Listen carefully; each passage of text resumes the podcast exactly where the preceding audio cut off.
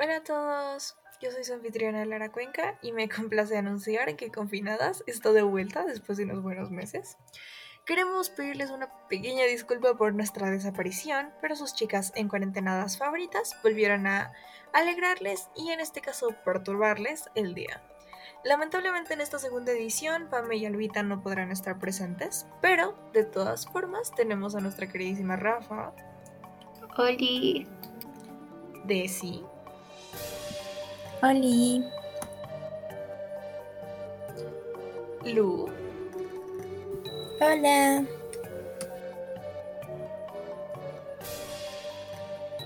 Y Abby. Hola. Ok.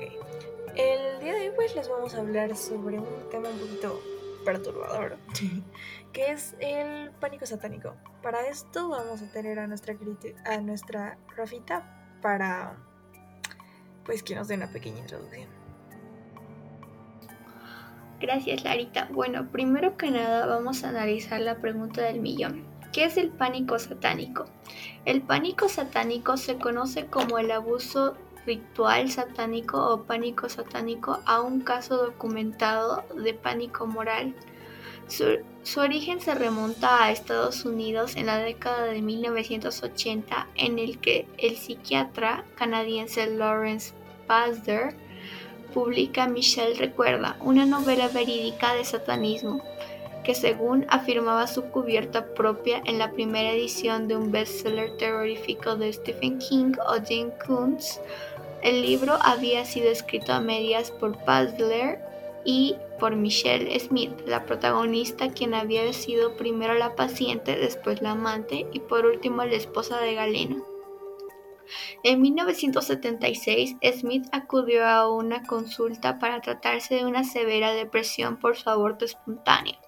Tras varias sesiones, el psiquiatra decidió usar una terapia de memoria recuperada para así encontrar los posibles traumas reprimidos.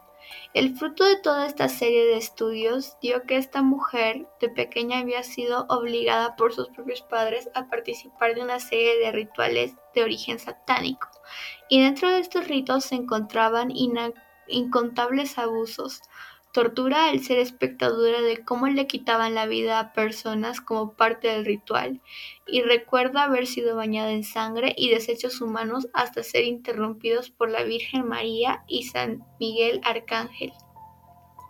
Como fruto de esta publicación se llevó a crear una histeria colectiva con el presentador Geraldo Rivera afirmando que existían millones de satanistas alrededor de Estados Unidos, generando mucho más pánico dentro del país.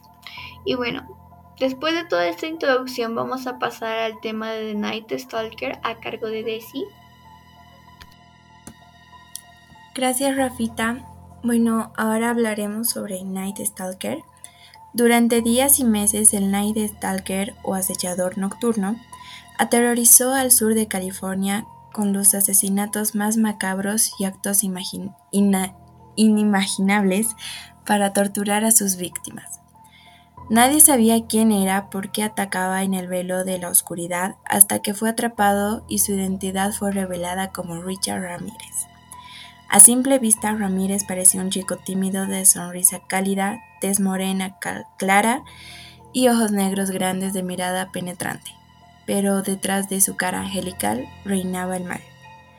El asesino en serie se convirtió en uno de los hombres más odiados y temidos de la nación, y de forma surrealista hasta en el más amado por sus fans que durante años lo inundaron con cartas de amor. Ramírez fue un asesino en serie, violador y ladrón estadounidense de descendencia latina, cuya actitud fue estudiada por numerosos expertos de salud mental para llegar a conocer un poco la razón de sus asesinatos. Su ola de crímenes aterrorizó a los residentes del área metropolitana de Los Ángeles y luego a los residentes del área de San Francisco desde junio de 1984 hasta agosto de 1985. Usó una amplia variedad de armas, incluidas pistolas, cuchillos, un machete, un artefacto de hierro y un martillo para aterrorizar a sus víctimas y forzarlas a hacer todo lo que él quería con ellas. Ahora a continuación eh, mi compañera Luciana les hablará sobre las antivacunas. Gracias, Cecil. Ah, bueno, en Bolivia la campaña de inmunización contra el COVID-19 está siendo golpeada por las antivacunas en un ambiente de desinformación que aviva el escepticismo, lo que supone un desafío para un gobierno que se enfrenta a una ola creciente de nuevas infecciones. Trabajadores de la salud y funcionarios han expresado su preocupación por la baja concurrencia en algunos sitios de vacunación, dado que algunas personas sostienen que es arriesgado inocularse y apuntan a campañas falsas en que se dice que las dosis contienen material satánico. Algunos habitantes de la ciudad del Alto afirman que leían algunos panfletos de los grupos antivacunas, incluso hablando de la presencia de una sustancia en las vacunas, cuales la cual se llamaba luciferina, y es por eso que las vacunas son satánicas. La desinformación mundial ha llegado a nuestro país y ha tenido cierto impacto en la población que está evitando vacunarse. La región también ha luchado contra la escasez de vacunas, pero Bolivia ha comenzado a recibir más dosis después de acuerdos con Rusia, China e India. Sin embargo, muchos centros de vacunación en las principales ciudades han continuado eh, enfrentándose a una baja concurrencia de la población. Yo no quiero vacunarme, no quiero morir, no quiero enfermarme porque no tengo dinero para comprar medicina. Se necesita dinero para hacerse curar y yo no tengo. Estas son algunas declaraciones de los habitantes de la ciudad del Alto. Es criminal que, estando en estos periodos de pandemia, nosotros tengamos que desechar vacunas. Hay lugares en que está desechando las vacunas por falta de personas o el personal de salud está yendo a buscar quién vacunar para que no se deseche algo tan preciado con, en estos momentos. Ahora le paso la palabra a mi compañera Lara.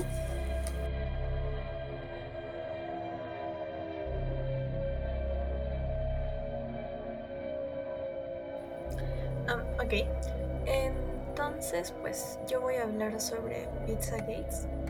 Eh, el Pizzagate es una teoría conspiratoria que se volvió viral durante las elecciones presenciales del 2016 y desmentida por una amplia gama de organizaciones, incluido el Departamento de Policía Metropolitana del Distrito de Columbia en Washington, lugar donde surgió. La información fue difundida en redes sociales y páginas web de noticias falsas y aseguraba que la pizzería Comet Ping Pong de Washington era el epicentro de una presunta red de pedofilia ligada a Hillary Clinton, candidata demócrata en las elecciones presidenciales del 2016.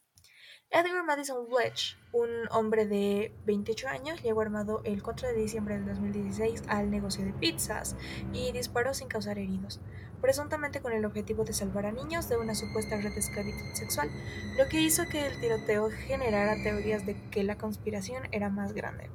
Según la policía, informó AP, Welch llegó conduciendo hasta el restaurante para investigar el rumor de que supuestamente el jefe de la campaña Hillary Clinton, John Pedesta, y otros dentro del Washington tenían a niños trabajando de esclavos sexuales en ese local. La policía dijo que Welch hizo varios disparos dentro de la pizzería con un fusil de tipo militar y se rindió pacíficamente después de darse cuenta de que no había evidencia alguna de la existencia de una organización secreta de pedofilia. En los últimos años, empleados del Comet han reportado diversos ataques menores y acoso online. Aparte de eso, el negocio nunca estuvo bajo investigación policial, pero para los verdaderos creyentes la ausencia de pruebas es solo otra señal de, de una conspiración y de un encubrimiento bien orquestado. Welch, un empleado ocasional y padre de dos hijos en Carolina del Norte, fue condenado en junio del 2017 a cuatro años de prisión. Siento todo lo que he causado, solo quería hacer algo bueno y salió mal, dijo en ese entonces a The New York Times. Los que creen en Pizzagate hablan de las referencias a la pizza y el queso, cheese, palabras claves para porn, porno y child, niño. En correos infiltrados de Podesta, los cuales fueron publicados por Wikileaks, y a los lazos del dueño de Comet, James Alefantis, con donantes demócratas. Los creyentes pinaron los mensajes de Alefantis en redes sociales e incluso en los menús de sus restaurantes buscando palabras clave y símbolos, entre comillas, que hicieran referencia al, abuso sexual infantil. Los creyentes en las conspiraciones han vinculado a Hillary Clinton con el abuso sexual infantil desde la década de los 90 y de eso según el, profesor eh, Barker. Andrew Bird que es el fallecido creador del sitio de noticias conservadoras Breitbart News, después dirigido por el estratega del presidente Donald Trump, Stephen Bannon, tuiteó en 2011 que Podesta encubre la esclavitud sexual de menores. Las teorías de la conspiración también pueden ayudar a los creyentes a procesar noticias terribles, como los escándalos de abuso sexual donde está involucrada la Iglesia Católica o los casos en la Universidad de Penn State. Dijo a P. James Broderick, profesor de inglés en la Universidad New Jersey City y coautor de Red de Conspiración, una guía para los sitios de teorías y la conspiración en Internet. Finalmente, después de toda esta información, podemos pasar a la conclusión.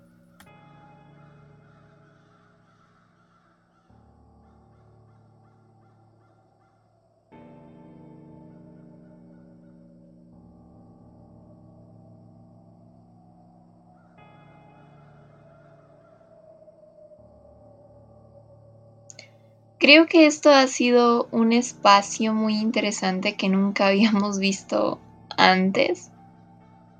En sí em, es un poco especial la forma en la que el ser humano refleja algunos de sus deseos tal vez más oscuros. Y por supuesto que no nos extrañe que alguna de estas cosas sea cierta, ¿no? A veces es un poco extraña la forma en la que realmente aparece el maligno, se hace notar. Sin embargo, es importante distinguirlo realmente bien y no caer en falsos trasfondos de las cosas. Quizá es ilógica la forma en la que el ser humano le teme a objetos o cosas y no piensa en temerse a sí mismo, ya que somos débiles y estamos a un fácil alcance de la tentación y del de abajo. Ya saben, hoy no se duerme, banda. En fin, gracias a todos por tan... Gracias a todas, porque somos chicas. So, gracias a todas por tan informativas y a la vez perturbadoras historias y realidades. Muchas gracias a todos. Chicas, despídanse.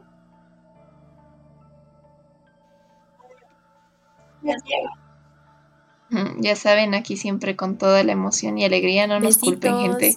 Son las 11 de la noche. Ah, muchas gracias a todos. Nos vemos en el próximo capítulo. Esto fue Confinadas.